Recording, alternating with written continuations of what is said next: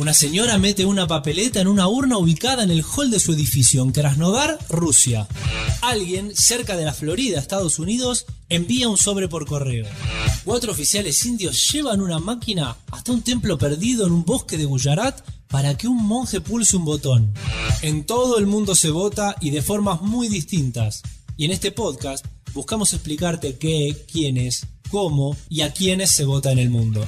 Somos Juan Manuel Lazarino y Matías Servilla y esto es Balotrash, Elecciones en el Mundo. Temporada 2. Pasaron las elecciones de Hungría y sorpresa es la palabra que menos va a sonar en todo este capítulo. Es que Víctor Orbán volvió a ganar y la oposición fracasó en su experimento de un frente transversal. Entonces contame por qué estamos grabando este capítulo porque no me lo puedo explicar. Bueno, las elecciones pasaron a un segundo plano. Ah, ok, ok, ok, ok. ¿Y por qué estamos grabando este capítulo? Bueno, vamos a usar las elecciones como excusa para hablar un poco de un país y un líder, ya que de por sí es bastante particular. Pero no vamos a estar solos para hablar de Hungría y de nuestro amigo Orban. Bueno, amigo, no, habla por vos. Bueno, está bien. Les decía que no vamos a estar solos para hablar del amigo de Mati. Bueno, vamos a estar con Facundo Cruz, con quien ya analizamos las elecciones de Francia, y vamos a estar hablando del sistema político, de las elecciones y del presente de Hungría. Y con Franco de Ledone, nuestra referencia inmediata a la hora de analizar a la extrema derecha, hablaremos de Víctor Orbán. Ahora sí, dejémonos de vuelta y viajemos sin escala a Budapest. Facundo Cruz es politólogo egresado en la Universidad de Buenos Aires, es docente en esa misma casa de estudios, así como también en la Universidad Torcuato Di Tella.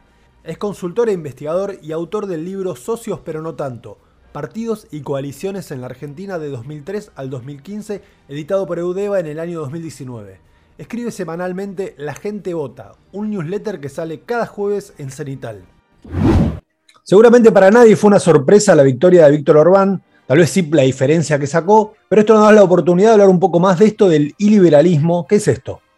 Yo, tiendo a creer que esos modelos políticos, por llamarlos de alguna manera, eh, tienden a, montarse sobre una nostalgia de la época soviética. Entonces es común ver eh, en Europa del Este que es el lugar donde afloran estas experiencias políticas. Porque si vos agarrás desde Alemania hacia, hacia el oeste, casi no tenés experiencia de ese, estilo. Compiten en elecciones, pero no ganan. Ahora, cuando vas a los países europeos, te aparece un Bielorrusia, te aparece un Serbia, eh, te aparece, bueno, no, sé si están en la misma línea, pero se ha acercado un poco Polonia, lo que vino pasando. Son todos países que en su momento estaban detrás de la cortina de hierro, en donde la democracia liberal, que en el momento de, de mayor expansión fue después de la, Segunda Guerra Mundial, ¿no? Se consolidaron las, democracias liberales, republicanas, parlamentarias, bipartidarias, todos esos componentes consensuales que tenía la política europea este, y la, política occidental europea se consolidaron, mientras del otro lado estaba el muro, ¿no? la división entre el, mundo libre y el, comunismo, y bueno, del otro lado no arraigó mucho eh, esa idea, porque bueno, obviamente hubo décadas y décadas de Guerra Fría hicieron que se instauraran otros modelos políticos. Creo yo que la construcción de modelos iliberales es consecuencia directa del comunismo, la instalación del comunismo Europa del Este, no, pero uno encuentra una conexión entre que ocurran en países donde se había implantado el modelo este, comunista, que era un modelo de un liderazgo fuerte, de un Estado eh, centralizador, un Estado potente y sobre todo de privilegiar el decisionismo por el, liberalismo más pluralista y, consensual y de discusión. ¿no? O sea, privilegiar la decisión política, la fortaleza ejecutiva, por sobre el debate, la discusión más, parlamentaria. Entonces, bueno, empiezan a explorar, a aparecer estas, estas figuras y son figuras que además empiezan a aparecer, figuras políticas, hablamos de Orbán, hablamos de este, Lukashenko, hablamos de los líderes que aparecen también en, los Balcanes, ¿no? Los Balcanes también tienen un conflicto bélico, este, sociocultural y étnico muy fuerte, entonces también aparecen ahí figuras con liderazgo para eh, eh, oponer fin a esos conflictos o superar esas divisiones, pero son todos países en donde aparecen también estos liderazgos como otro segundo componente para levantar, empiezan a desmembrarse los sistemas partidarios que eh, dieron forma a la transición a la democracia.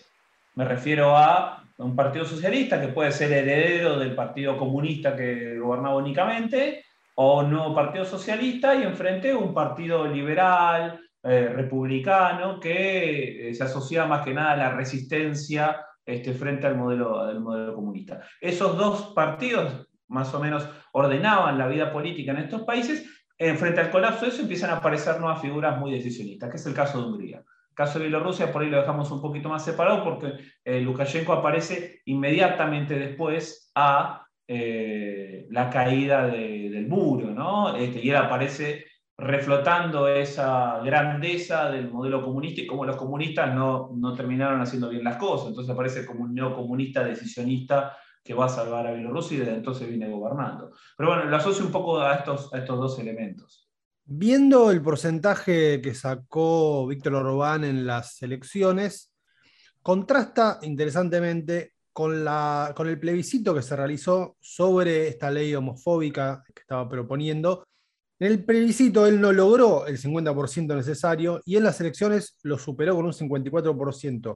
¿Qué lectura se puede hacer en términos de la composición del electorado? A priori, sin demasiado conocimiento sobre el tema, uno tiende a pensar que hay una parte del electorado que está en contra de esas ideas de extrema derecha, pero sin embargo que lo terminó votando a él.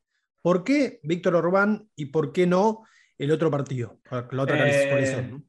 Sí, sí, sí, sí. Bueno, es una, es una excelente pregunta, porque cuando se forma la coalición, eh, la coalición era una, una coalición bastante ecléctica, eh, que iba desde la izquierda del viejo Partido Socialista hasta partidos de derecha que anteriormente eran aliados de Orbán, como eh,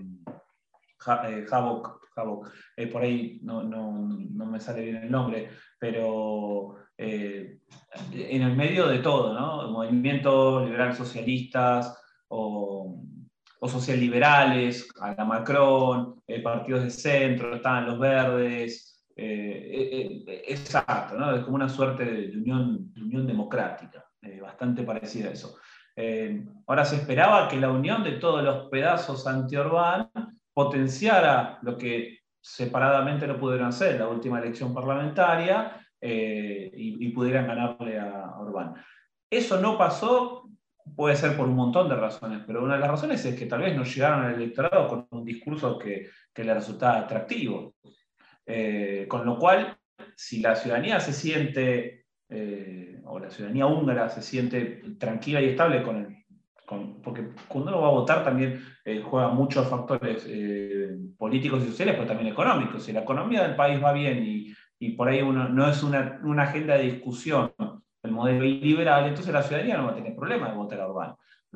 Eso lo muestra claramente que no votaron mayoritariamente la coalición opositora, porque Orbán llega a los dos tercios de la Asamblea no solo por consecuencia del sistema electoral que favorece a un gobierno fuerte, eso fue una reforma que hizo Orbán después de que ganó este, por primera vez el, gobierno, cambia el sistema electoral y en ese cambio él se siente en una posición mucho más fortalecida porque lo beneficia ese cambio del sistema electoral, pero si uno ve el voto, o sea, si sale la distribución de las bancas y va a ver el voto, no creció exponencialmente la oposición. Entonces se, nota que no hubo una oferta atractiva para, el electorado. Además, todavía queda muy fresco el último gobierno socialista, donde había muchas este, causas de corrupción y donde el, anterior primer ministro socialista formaba parte de la coalición, entonces ahí jugó un punto en contra hacia, hacia la oposición. De hecho, hubo una discusión sobre si iba a ser el candidato a primer ministro o no, y al final termina quedando afuera y querían sacarlo un poco de la pantalla principal este, frente a este, este, a este, efecto negativo que puede tener la coalición. Bueno, se nota que en votos no crecieron.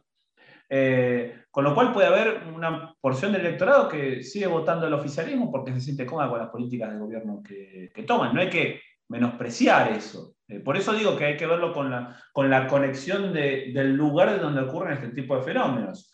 Para nosotros es un tema en agenda la construcción de un modelo iliberal que rompa los resortes del equilibrio republicano y la estabilidad institucional. Eh, sí, y con esto no estoy diciendo que a los húngaros les gusta votar autoritarios, pero sí estoy diciendo que tal vez no es una, agenda prioritaria. Ahora, el contrapunto es lo que recién mencionabas, Matías, que a pesar de haber votado mayoritariamente a las candidaturas que acompañaron la figura de Orbán, eh, hubo un voto en contra respecto del, del plebiscito. Y eso tiendo a conectarlo un poco con la, fuerte movilización eh, y la campaña que hicieron este, grupos y colectividades LGTBQI eh, para no ir a votar o, perdón, para ir a votar y votar nulo para que caiga el, plebiscito y no se limitara la educación de contenido LGTBQI, que era además un proyecto bastante calcado de, que se había aprobado ya, ya en Rusia. Entonces, esto te está mostrando que el electorado húngaro puede separar las agendas de discusión.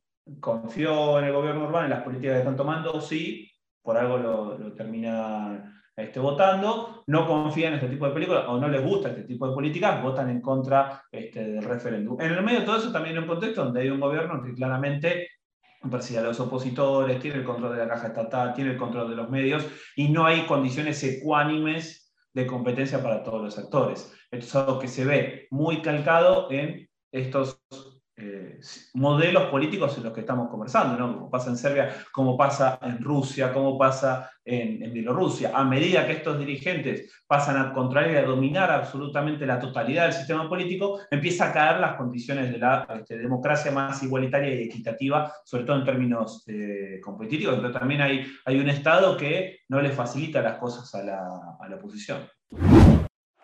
Akkora győzelmet arattunk, hogy még a Holdról is látszik.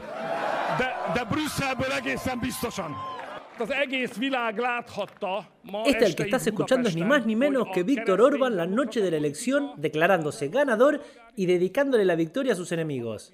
¿Que quiénes son? Toma nota. La izquierda húngara, la prensa internacional, Vladimir Zelensky, los burócratas de Bruselas y George Soros. ¡Aguantá! Sumamos a la charla a Franco de Ledone. Él es doctor en comunicación por la Freie Universität Berlin, Reside en Alemania desde hace una década. Es coautor de los libros Epidemia Ultra, la ola reaccionaria que contagia a Europa y Factor AFD, el retorno de la ultraderecha a Alemania. Y por si fuera poco, es director de Rompo Podcast, conduce el tercer voto junto a Raúl Gil Benito y lleva adelante desde hace muchos años elecciones en Alemania, una de las webs más consultadas sobre la política de aquel país. Te convocamos, Franco, para profundizar un poco en uno de los líderes más altisonantes de la extrema derecha europea, que sabemos que está fortalecido en su país y aislado en el resto de Europa. Pero ¿cómo llega Orbán a la presidencia? A ver, Víctor Orbán es un hombre que antes de la caída del muro pertenecía a un sector liberal o, a un partido liberal, que justamente, como lo contamos en Epidemia Ultra, la caída del muro lo agarra viviendo en, Londres, donde tenía, ¿en Londres era? Bueno, en Inglaterra, donde estaba estudiando eh, donde tenía una beca de, George Soros, de la fundación de George Soros, para, estudiar allá. Y vuelve a Hungría después de la caída del muro para, bueno, eh, fortalecer, digamos, para participar ¿no? en la lucha política de, reestructurar eh, el paisaje político húngaro después de, bueno, después de ese cambio tan brutal, ¿no? En todo el este de Europa, el centro de este de Europa.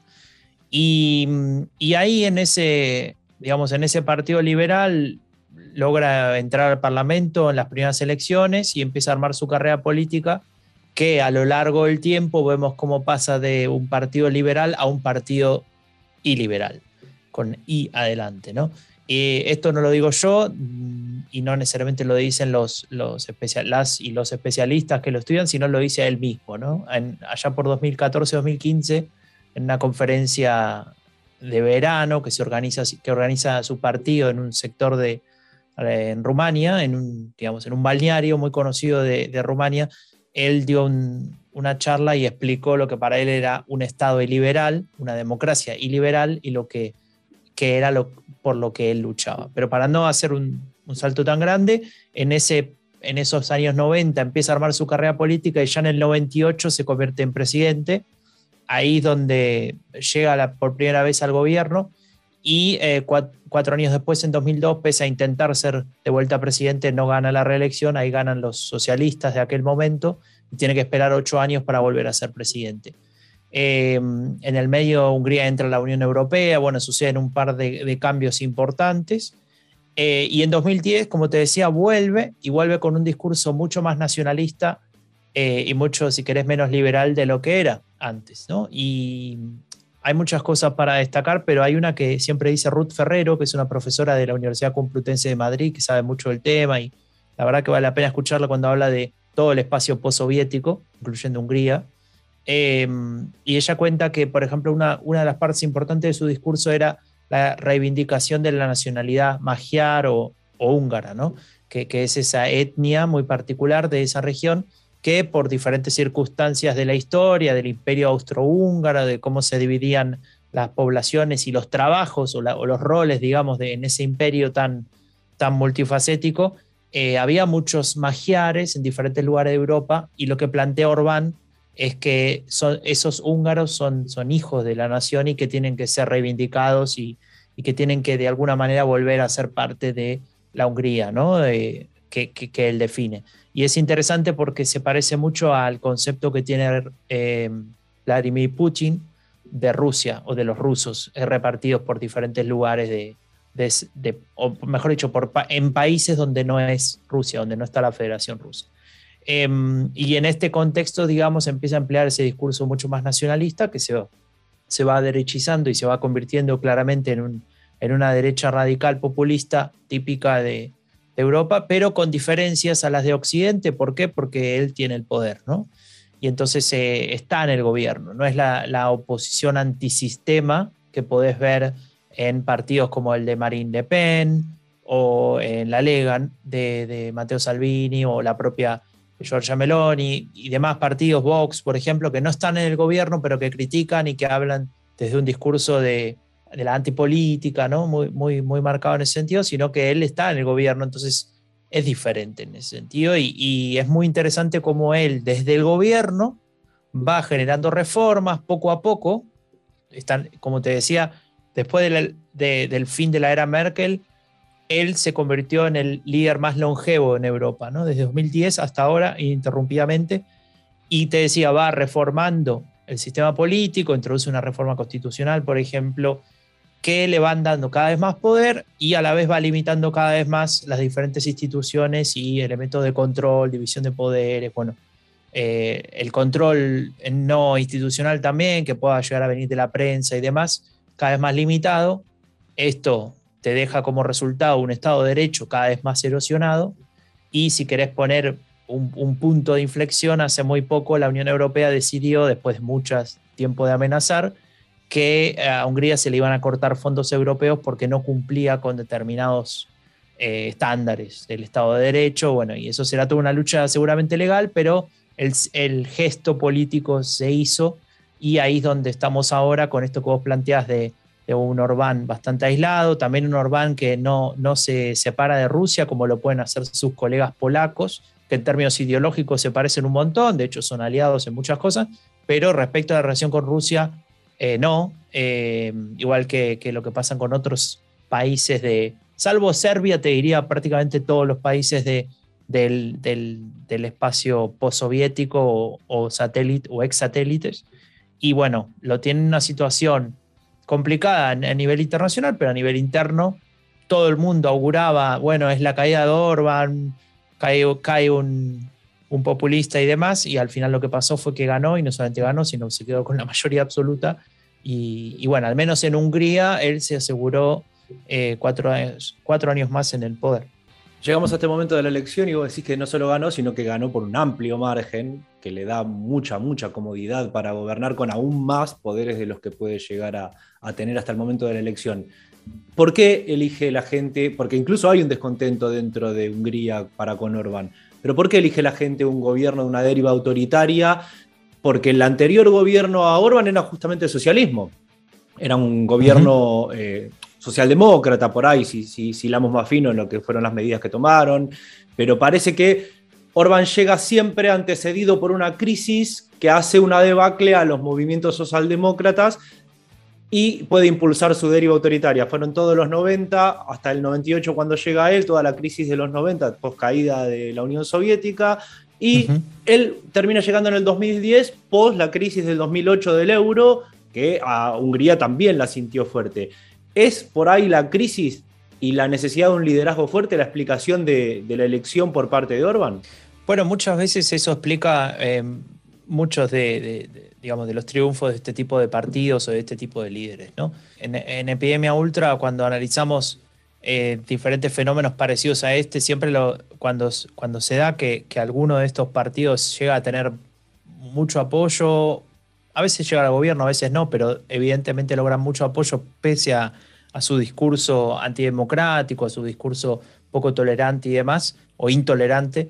Eh, lo que se ve como contexto, como variable, no diría suficiente, pero sí una variable necesaria, es una desconfianza fuerte del sistema político y en, los, en las instituciones que son los partidos políticos, las instituciones más importantes, ¿no? Y ahí es donde, donde podés ver cómo este tipo de partidos se ubica y obtiene un lugar, obtiene una voz, eh, es una voz que, que muchas veces representa o capitaliza el enojo, el descontento de un sector de la población, puede ser mayor o menor, pero es muy, muy marcado y muy ruidoso en, un sentido figurado, en los medios de comunicación, etcétera, impacta mucho en la opinión pública y en el caso Orbán, o el caso Orbán no es la excepción en ese sentido, aunque acá, por ejemplo, estamos hablando, al menos en la elección de este año, de una re, re, reelección, ¿no? Acá no tenía que manejar el discurso antisistema hacia adentro, sino tal vez sostenerse como el líder euroescéptico por excelencia, ¿no? El que, el que está en contra de esas organizaciones internacionales o países fuertes que nos vienen a decir lo que tenemos que hacer y demás. Y en ese sentido, creo que Orbán sabe sacar ese provecho y lo, lo que es aún más importante, eh, él ha sabido construir poder mientras que estuvo en el gobierno que obtenga el 54%, eh, digamos, las razones de por qué lo obtiene, 52, 54, no me acuerdo ahora, es una gran pregunta que yo realmente ahora no te sabría eh, responder porque no soy experto en la realidad actual húngara, pero viendo algunos datos hay, hay algo que me llamó la atención y tenía que ver con la estrategia de la oposición, no creo que esto lo explique todo, pero digo para al menos aportar un dato, y es que los votos que perdió la oposición, porque la oposición sacó menos votos que en la última elección, pese a haber ido toda unida, recordemos que toda la oposición se unió contra Orbán, o prácticamente todos los partidos, incluyendo partidos, ex, eh, digamos, partidos comunistas, partidos de centro izquierda, partidos moderados y hasta la extrema derecha, ¿no? que, que es el partido Jobbik todos esos partidos se formaron un gran frente contra Orbán. Bueno, lo que pasó fue que el trasvase electoral, donde, donde la, toda esa oposición pierde votos en relación a la anterior, eh, se ve que el mayor trasvase se da en el partido Jobbik, que es esta extrema derecha, como rechazo a la alianza con partidos de izquierda, ¿no? O ex eh, partidos que, eran parte del régimen prosoviético o comunista o como le quieran llamar. Entonces ese trasvase de, muchos puntos em, o de muchos votos, mejor dicho, que se van a Fidesz, al partido de, Víctor Orbán, marcan ese, ese, cambio tan fuerte y tiene que ver con esa idea que vos decís de, que en ciertos sectores de la población el rechazo sigue siendo mucho más grande hacia lo que serían eh, los herederos de aquel régimen, pese a que pasaron más de 30 años de, de la caída del muro, es mucho más grande ese rechazo que tal vez el eventual rechazo que se pueda tener contra Víctor Orbán. Después, bueno, eh, como todo fenómeno, vos, ustedes lo analizan siempre, ¿no? En su podcast, eh, es multicausal. Eh, hay, hay muchas cuestiones o factores que uno podría analizar para encontrar la vuelta. Pero es una de las cosas que, que yo también me pregunto por qué sigue siendo tan popular y de hecho, no en Epidemia Ultra, pero en el podcast de Agenda Pública, que es otro podcast que hacemos con Rombo Podcast, es queremos preguntarnos en dos o tres episodios esa pregunta y a hacérsela a gente que, conoce mucho el tema tal vez eh, si hablamos dentro de cuatro semanas volvemos, te puedo, te puedo contar qué me dijeron. Hay una cosa que nos llama mucho toda la atención, no es ninguna novedad, nos pasa a, a, todos los que analizamos por ahí un poquito algunos de los países que se presentan con líderes euroscépticos, que es un euroescepticismo que alcanza lo discursivo, pero los 3.5 millones o 5 millones, dependiendo del momento que recibe Hungría de la Unión Europea, parece que no debieran tocarse. Y en medio de todo eso, la relación que tiene Orbán, que está como en, Europa decían, en medio de dos osos, ¿no? Un cuarto de sus exportaciones van a Alemania,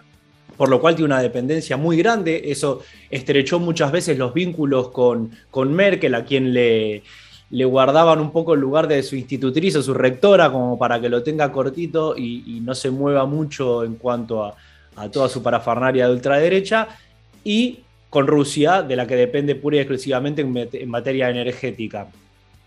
Hoy el panorama es completamente distinto porque nosotros estábamos habituados a ver este escenario durante 10 años y este escenario tenía cierta estabilidad con Merkel y con, con Merkel en Alemania y con Rusia en paz. Hoy Rusia en guerra y Olaf Scholz en Alemania. ¿Qué se puede esperar un poco de este cuadro de situación en el cual hay, existe una cierta tensión para Hungría? A ver, eh, un par de cosas sobre eso de, la, digamos, de la Unión Europea que es interesante. Em, al contrario que otros líderes de, derecha radical, Orbán no está en contra de la Unión Europea como tal, es decir, no la quiere eliminar, sino que la quiere reformar. Obviamente, eh, en términos que, uno puede discutir eh, fuertemente, ¿no? Pero lo que él plantea es que hay ciertos mandatos de lo que él llama los liberales, que él no, comparte y tienen que ver mucho con esta posición tradicionalista, ¿no? con el rol de la mujer, eh, con el rol o con la situación de ciertas minorías como, como eh, LGTB y, demás cuestiones que, ya conoces y que él utiliza para su discurso político. Entonces, eh, en ese sentido, Orbán no es que esté en contra de la Unión Europea, y además es muy inteligente porque si lo estuviera tendría problemas para justificar por qué recibe todo el dinero que recibe, que es hay que mirar los datos concretos, pero yo me acuerdo cuando hicimos Epidemia Ultra, los habíamos mirado y era el país que más recibía en proporción, ¿no? Eh, de la Unión Europea, eh, haciendo muy, muy dependiente a Hungría de, esos fondos, al menos de ciertas políticas públicas muy dependientes de eso, em, y aprovechando eso, ¿no? Pero al mismo tiempo, eh, siendo lo suficientemente crítico como, para poder seguir manteniendo esa, esa posición reformista o intento de reforma siempre desde dentro del Partido Popular Europeo. Cuando él sale de ese partido, que fue hace no mucho tiempo, eh, bueno, su situación cambia un poco y, ahí es donde, donde él empieza a tener que, de alguna manera, me parece ser menos ambiguo con algunas cosas, eh, con algunas formas de expresar ciertas eh, críticas, ¿no? Ya sea hacia la Unión Europea, como hacia Merkel o Alemania, etcétera y actualmente tiene esta situación eh, bastante complicada, em, que de alguna manera yo diría que, queda un poco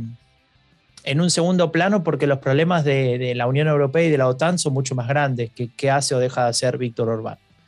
Yo creo que cuando se calme eh, y cuando, cuando la situación de, de, la guerra en Ucrania se llegue a un punto de tregua en, algún sentido o que, o que, baje el interés o, la observación de eso por, digamos, por la circunstancia que sea, puede ser que eh, Víctor Orbán pase a tener, o la situación de Hungría, mejor dicho, pase a tener un lugar mucho más protagonismo y es donde ahí sí, eh, efectivamente, no solo la Unión Europea, sino el resto de los países que la componen, desde el punto de vista de gobiernos nacionales, como puede ser Alemania, como puede ser Italia, si es que está Mario Draghi a la cabeza todavía, como puede ser eh, Emmanuel Macron, si toma una, una postura también muy pro-europea aliada a esta visión que tiene, que tiene Alemania de, la Unión Europea, puede ser que, ahí tenga, tenga ciertos problemas. En principio, el primer paso se dio, que es lo que te contaba antes, que la Unión Europea le quitaría los fondos, o al menos eso está en discusión, cosa que no estaba en discusión hace, hace algunos años, y eso es un indicador para tener en cuenta lo que, lo que puede pasar con, con Víctor Orbán. Ahora, tampoco estoy muy seguro cuál es la salida o el escenario de salida de, la guerra de Ucrania, cómo va a quedar parado Vladimir Putin, cómo va a quedar parado el, resto de, la Unión Europea perteneciente a la OTAN y demás. Entonces es bastante difícil eh, predecir o imaginarse lo que, lo que va a pasar. Y Víctor Orbán también es un tipo bastante inteligente, como la inmensa mayoría de la gente que llega hasta ahí arriba en cualquier país y, seguramente vas a, vas a ver evaluar cuál es la relación de fuerza o la nueva relación de fuerza después de ese conflicto para ordenarse y posicionarse de alguna manera. Hay muchos otros actores que juegan que, que en Europa tal vez no se habla tanto, ahora un poco sí, pero no tanto, que es como la posición de China, por ejemplo, con inversiones chinas en Serbia, es una cosa muy, muy interesante para analizar. Así que bueno, eso, eso es la, lo que yo puedo, llegar a decir sobre Hungría actualmente.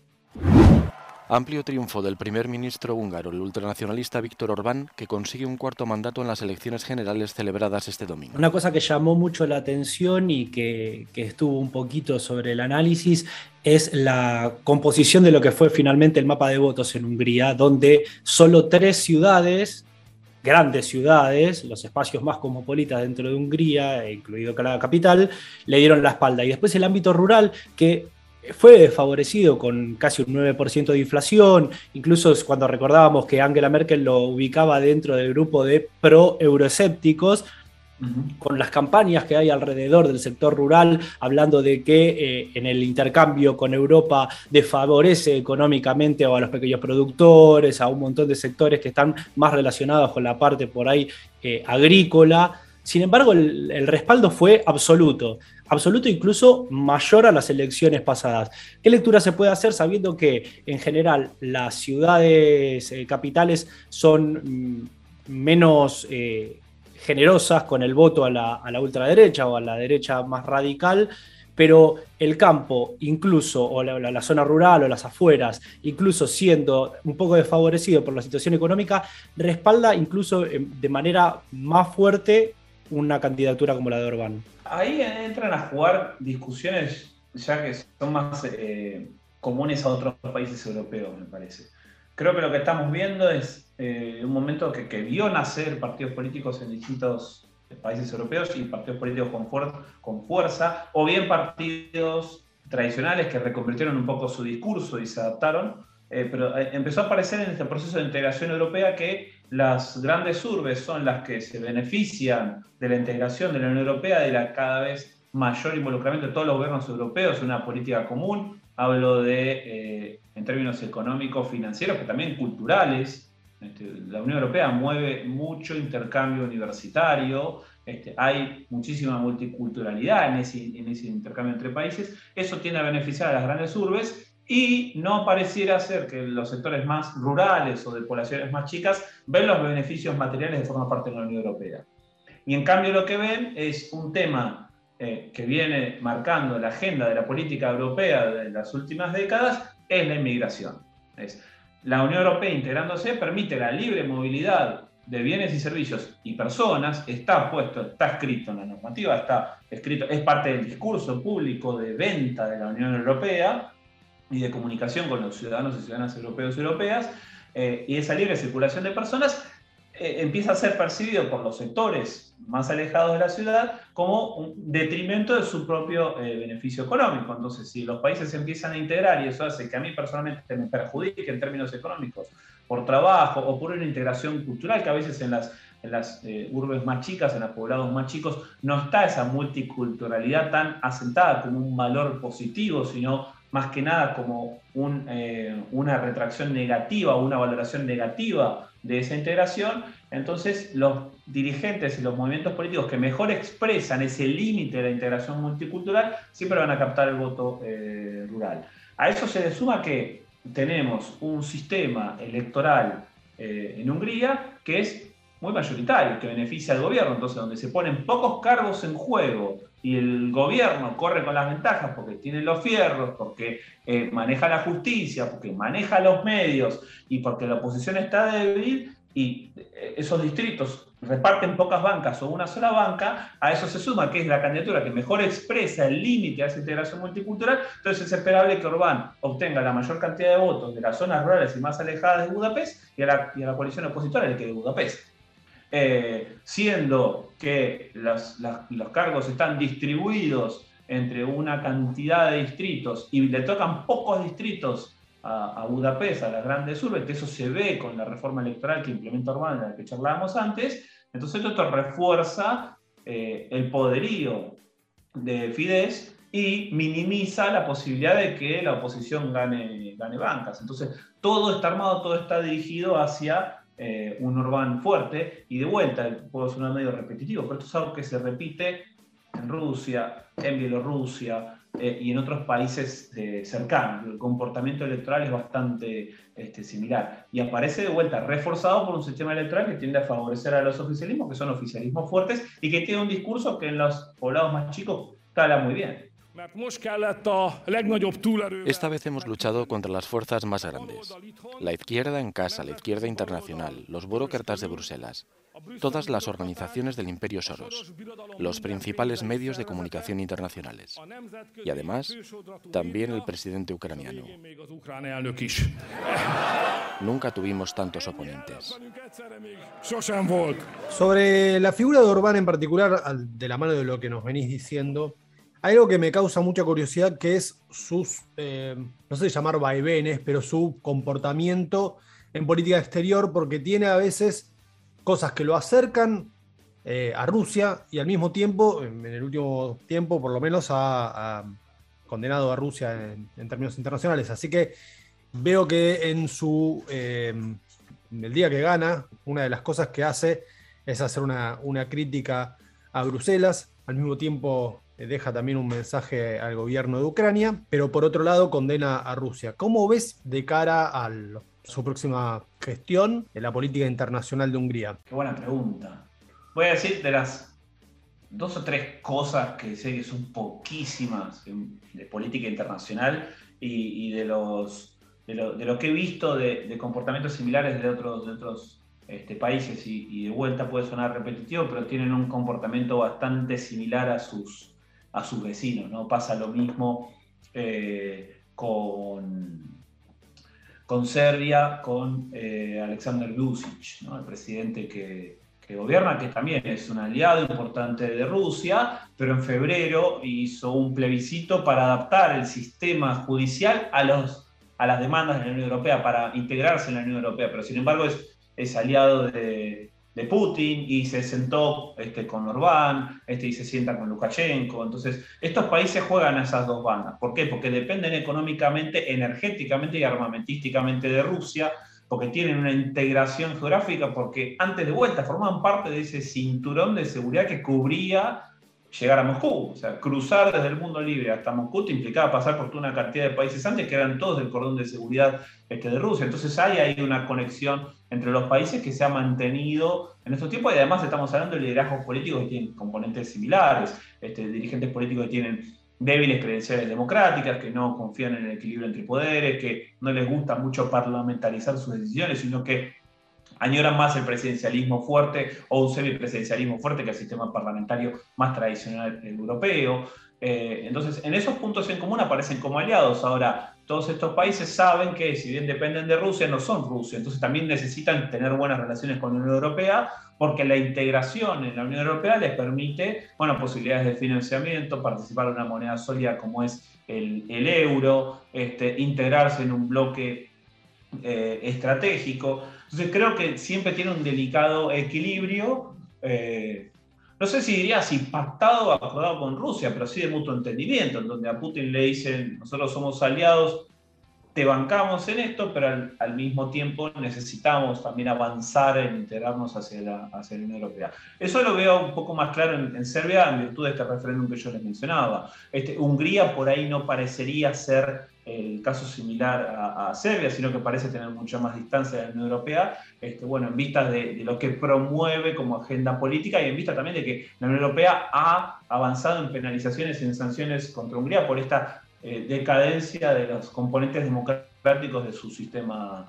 este, político, algo que le ha pasado también a, este, a Bielorrusia. Entonces, de todos estos grupos, eh, parecería ser que Hungría y Bielorrusia parecen estar en el equilibrio mucho más cerca y más pegados a, Rusia y no miran tanto a la Unión Europea, no les interesa tanto. Hay otros países que por ahí tratan de hacer un equilibrio este, un poco mejor, como bueno, el caso de Vucic en, eh, en Serbia. Entonces ahí podríamos distinguir entre estos dos grupos. Sí, sin dudas, eh, parece ser que si seguimos comparando ¿no? Serbia con Hungría, este, en, Serbia el gobierno tuvo un intento, por lo menos, de diálogo con la oposición y de acuerdo con la oposición para generar las condiciones de una competencia electoral equitativa eh, y respetuosa entre todas las partes para estas elecciones parlamentarias que se llevan a cabo hace unos días. En el caso de Hungría, parece ser que no importa mucho si la oposición está contenta o no está contenta, si no está contenta, gana el gobierno y tiene solo los datos para mostrar, y tampoco le importa mucho al gobierno de, de Orbán y de Fidesz mostrar ese diálogo con la oposición. Muy parecido a lo que hace Lukashenko en Bielorrusia. Para cerrar, lo que hacemos siempre es pedirle a nuestros invitados e invitadas si pueden mencionar o recomendar diversas manifestaciones culturales sobre el tema que estamos abordando. En este caso, Hungría, series, películas, libros, bibliografía, no solo, por supuesto, electoral, sino también puede ser algo cultural o alguna referencia para poder aproximarnos al tema. Mirá, hay dos, dos cosas para recomendar sobre Hungría. Lo primero es que tienen el parlamento más lindo de todo el mundo. El edificio del parlamento húngaro, yo no lo conozco, sí mi hermana, sí mis viejos que estuvieron de viaje por allá, y sé que ha sido elegido como el parlamento más lindo en términos edilicios, con lo cual no es una manifestación por ahí cultural, si es arquitectónica, este, quien escuche y, presta atención puede ir a corroborarlo en las fotos, o si tiene la fortuna de sacarse un pasaje, puede ir a ver si lo que decimos tenemos razón. Este, el Parlamento húngaro es de los más lindos del mundo. Y expresión cinematográfica, eh, cualquiera de las Misión Imposible, siempre lo matan a Ethan a países eh, estrambóticos, siempre pisa Hungría de alguna manera siempre pisa Hungría de alguna manera y aparece, como en Hungría, en las ciudades de Budapest. Budapest, en lo que es en las películas de, espías, eh, hablo de James Bond 007 o de Misión Imposible, siempre pasan por Budapest de alguna manera. Entonces creo que hay algo ahí que, que Hollywood nos está tratando de decir respecto de, Budapest en el centro del espionaje a nivel, a nivel mundial. Extraordinario y además acabamos de abrir la categoría arquitectura que nunca ningún entrevistado en un año de, podcast, jamás, nunca ninguno dijo vayan a ver tal cosa. No sé, Miguel no nos mandó a ver la Torre de Pisa cuando hablamos de Italia. Procuraremos ir a Budapest. claro. Bueno, más que nada decirte muchas gracias por contar con vos, por habernos dedicado este rato y por charlar ahora después de haber charlado de Francia hace tiempo atrás, ahora charlar sobre Hungría. Bueno, eh, Vasco y Mati, muchas gracias por la nueva invitación para conversar sobre, sobre Hungría. La verdad que es un, es un placer. Este, como ya les dije, el, podcast es un excelente proyecto y me alegra y me entusiasma no solo formar parte, sino este, bueno, darle un concepto politológico volumen a la discusión sobre elecciones este, con, con, ustedes. Así que muchas gracias eh, para ustedes. Esto fue Balotrash Búscanos en redes sociales como Instagram, Facebook y Twitter como Balotrash. Nos vemos la próxima.